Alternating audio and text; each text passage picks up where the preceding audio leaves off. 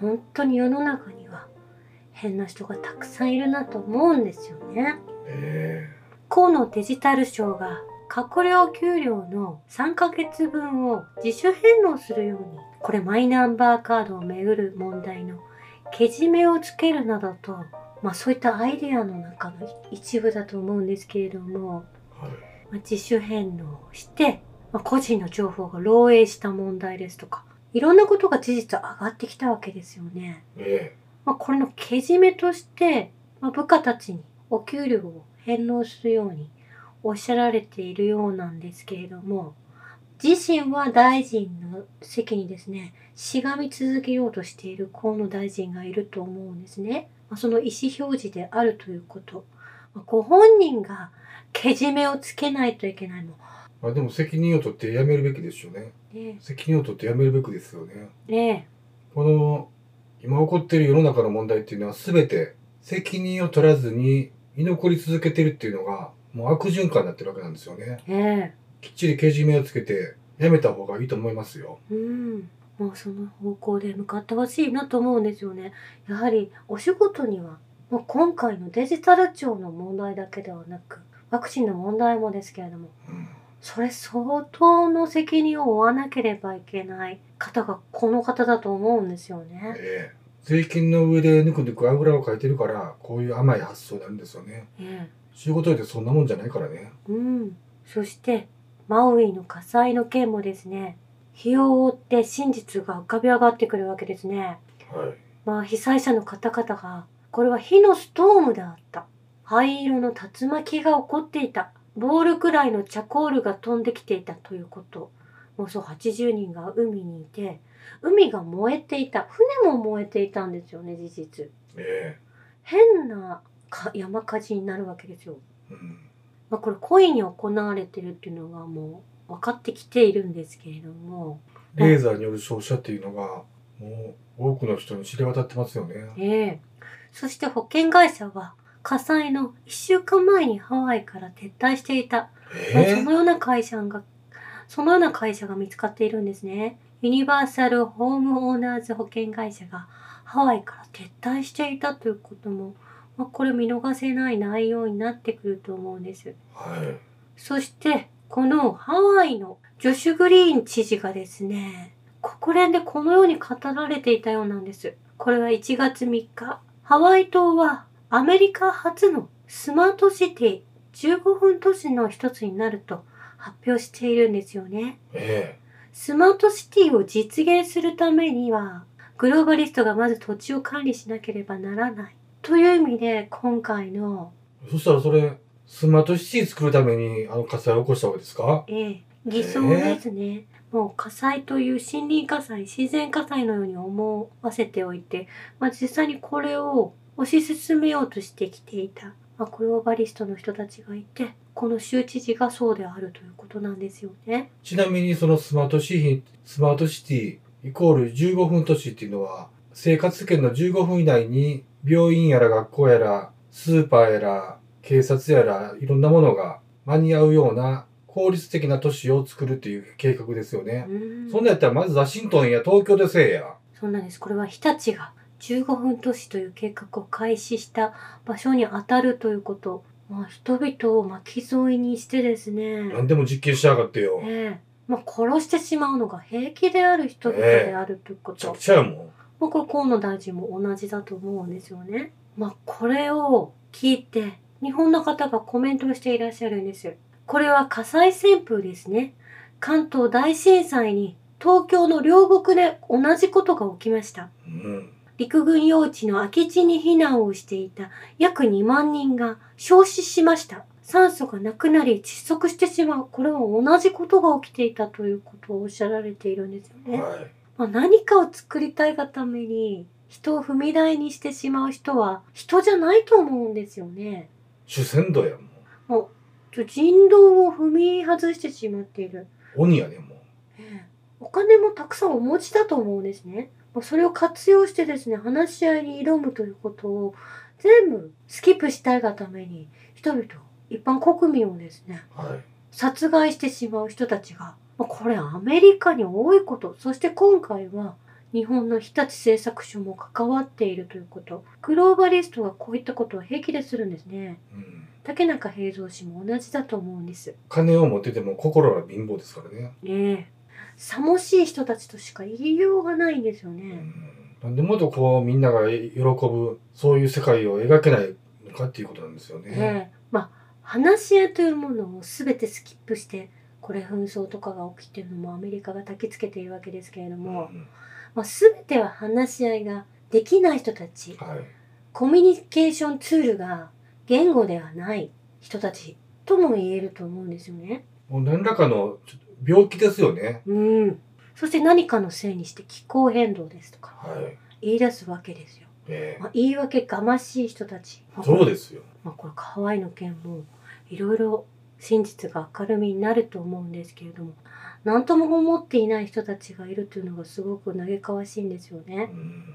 まあ、自分のお家が焼かれることとか同じような境遇を受けてもらわないといけないと思うんです。はい。そしてロシアのお話に戻りますけれどもロシア国防省はウクライナの軍産複合体が一晩の攻撃で大きな被害を受けたと発表しました。ロシア連邦軍は今夜、キエフ政権の軍需産業の主要企業に対し、空と海の長距離精密兵器による集中攻撃を行った。攻撃の目的は達成され、指定された施設は全て攻撃されましたと。もうこれ胸がスカッとするんですけれども、これもう本当にまともなお仕事をきっちりタスクをですね、うんこなしていくロシアがいるということなんですよね。はい。そしてロシアの西部軍管区の特殊部隊が戦闘準備に入ったということなんです。はい。前線に出る前に特殊作戦の候補地域にある射撃場で訓練を行うスペツナズの戦闘員たちが見られたということなんですね。うんそしてロシアでは国際軍事技術フォーラムが行われていて、際立った展示のレベルの高さと、ロシア軍の近代的で先進的な軍備や特殊装備のサンプル、多くのハイテク機器、革新的技術の製品をアピールすることができたということなんですね。えこのロシアの陸軍2023年国際軍事技術フォーラムのえ技術フォーラム。技術フォーラムの本会議に参加するため200人以上の外国代表団が集まったということなんです。はい。その中には中国、インド、イラン、パキスタン、エジプト、ミャンマーなどの代表も含まれていたということなんですうね。んプーチン大統領はロシアは自国の国益と独立した発展の道を守り、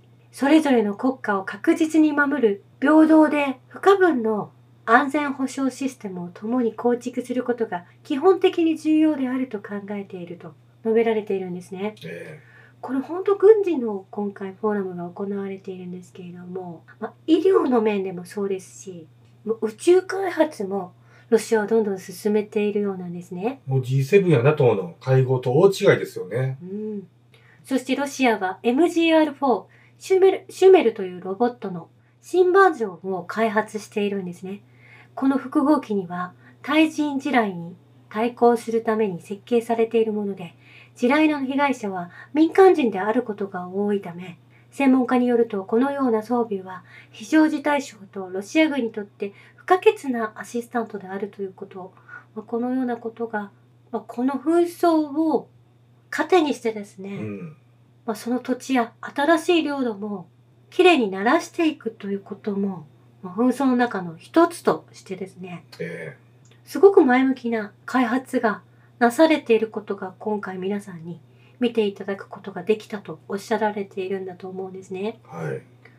そしてショイグ国防相は地域的実際の条件下でのロシアの軍備はその信頼性と有効性を示しているとおっしゃられているんです。はい。同時に広く宣伝されていた西側の装備は実際には完璧と言い難いことが判明してきている。うん。このことは戦利品兵器の展示を見れば一目瞭然だともう胸を張ってこのようにおっしゃられているんですよね。え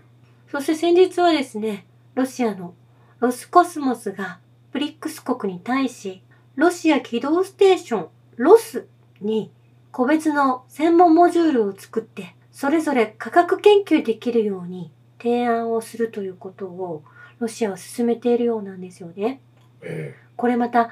アフリカ諸国も ROSプロジェクトに参加してモジュールを持つように呼びかけているということなんです。えモジュールって何ですか？これであのスターリンクみたいな役割ができるんじゃない？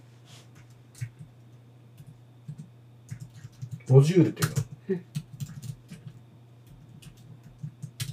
今ちょっと一個手前行ってロシアの国際宇宙ステーションですね。まあそこで情報モジュールっていうのは宇宙ステーションのことですね。ええ、同じ宇宙ステーションを持って情報を共有しましょうということだと思うんですよね。えまあ、これがあるとどこで紛争が起きたりとか困ったことが起きているかがわかると思いますし、まあ、気象兵器を使っているのも読めてくるんじゃないかなと思うんですよね。えぜひ世界の警察の役割をこの宇宙ステーションから果たしてもらいたいですよね。うん。監視して。まあ、ですので、もうこれを見てもわかるように、まあ、戦争下での武器の開発ももちろんそうですけれども、この宇宙開発や、あとですね、OS なども自国で準備しているんですねう。ん。まあ、そして本当に医療の面でも目覚ましい発展をロシアは遂げているということ。ですので、有能な方々がロシアにたくさん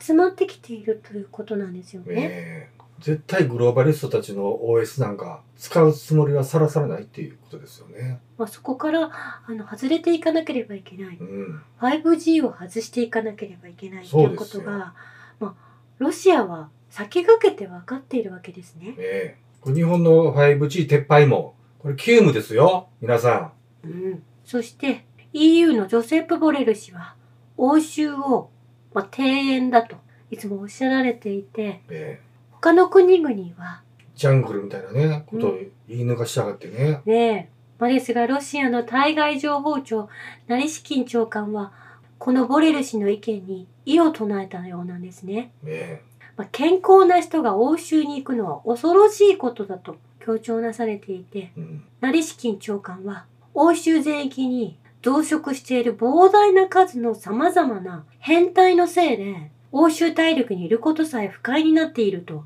このように指摘をなされているんです。なるほど。まあ、変態とはっきり言ってしまっているのがすごく気持ちいいなと思ったんですね。ええむしろジャングルの方が健康的だっていうことを言ってるわけですよね。まあ、精神的な疾患を持っている人、精神障害をお持ちの方々がグローバリストであるということは分かってきていると思うんですね。うん。まあ、人の道を踏み外してでも自分たちの目的に到達するためにもう何が何でも行ってしまえというような人たちがいるわけですからね。スマートシティがそれを目指すところですよね。うん。人間牧場ですよ。そしてイギリスの国民保険サービスは一般的な心臓発作の兆候を人々に教えるキャンペーンを開始したようなんですよね。はい。まあ、その CM がですね、まあ、突如とした心臓がドキドキする。いつもの自分とは違う。一般の人がその CM に出ているわけなんですよね。えまあ、その時にやはりコールセンターに電話をくださいということ。まあ、そういったことを継承しているんですけれども、まあ、そのようなキャンペーンがイギリスではスタートした。まあ、その内容がですね、ワクチンが問題だということははっきりおっしゃられていないんですけれどもえ、うん2021年と2022年の入院者数が前年と比べて7000人以上増加しているのがこの理由として挙げられているんですね。えそしてこの問題もそうですけれども、真実を語る勇気のある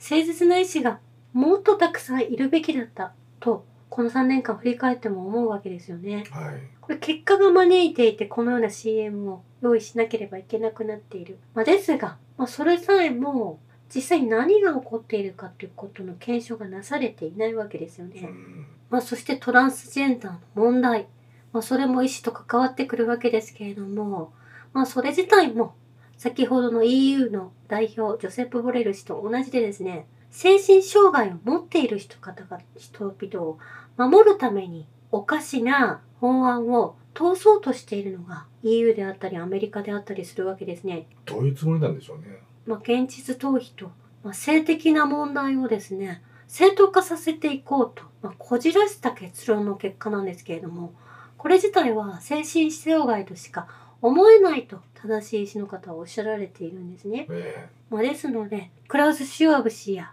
ビル・ゲイツ氏も、まあ、精神障害であって、えまあ、自分の我を通すためにおかしな研究をたくさん行っているわけですね。同じ血の流れた人間同士で、まあ、殺し合いを行っている戦争のようなことを平気で行っているわけですよね。そしてニューノーマルっていう形で自分たちの変態世界を築こうとしているったわけですよね。ええそしてウクライナでは臓器売買が行われていたりとか、まあ、そういったことも全て明るみになるべきこの紛争の意味を見出すべきだと思うんですよねうんそしてまたアメリカのランドポール上院議員の自宅がは放火されてしまっい。たえ？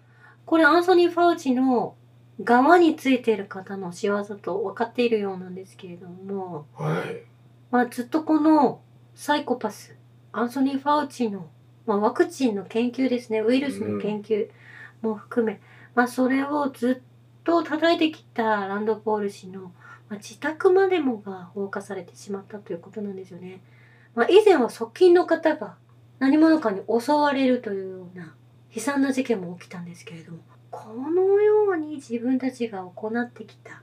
ウイルスの研究を守るためにですね人々に危害を与える、まあ、そういう人たちがアメリカの中にいるわけですね。トランプがファイザーから金を受け取らずに、そしてこのファウチをね、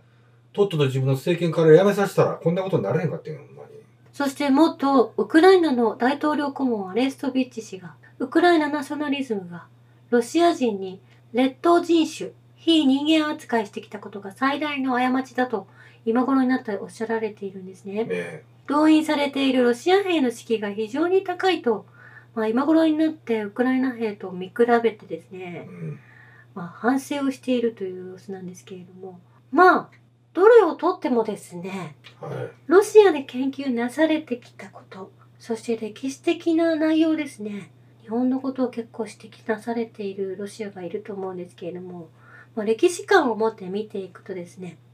安定した歴史が、まあ、ロシアにまだ残っているということが救いだと思うんですね。そうですよ。まあ、歴史修正主義の人たちが、まあ、反日の人たちが日本人をもうバカにしてしまった、ま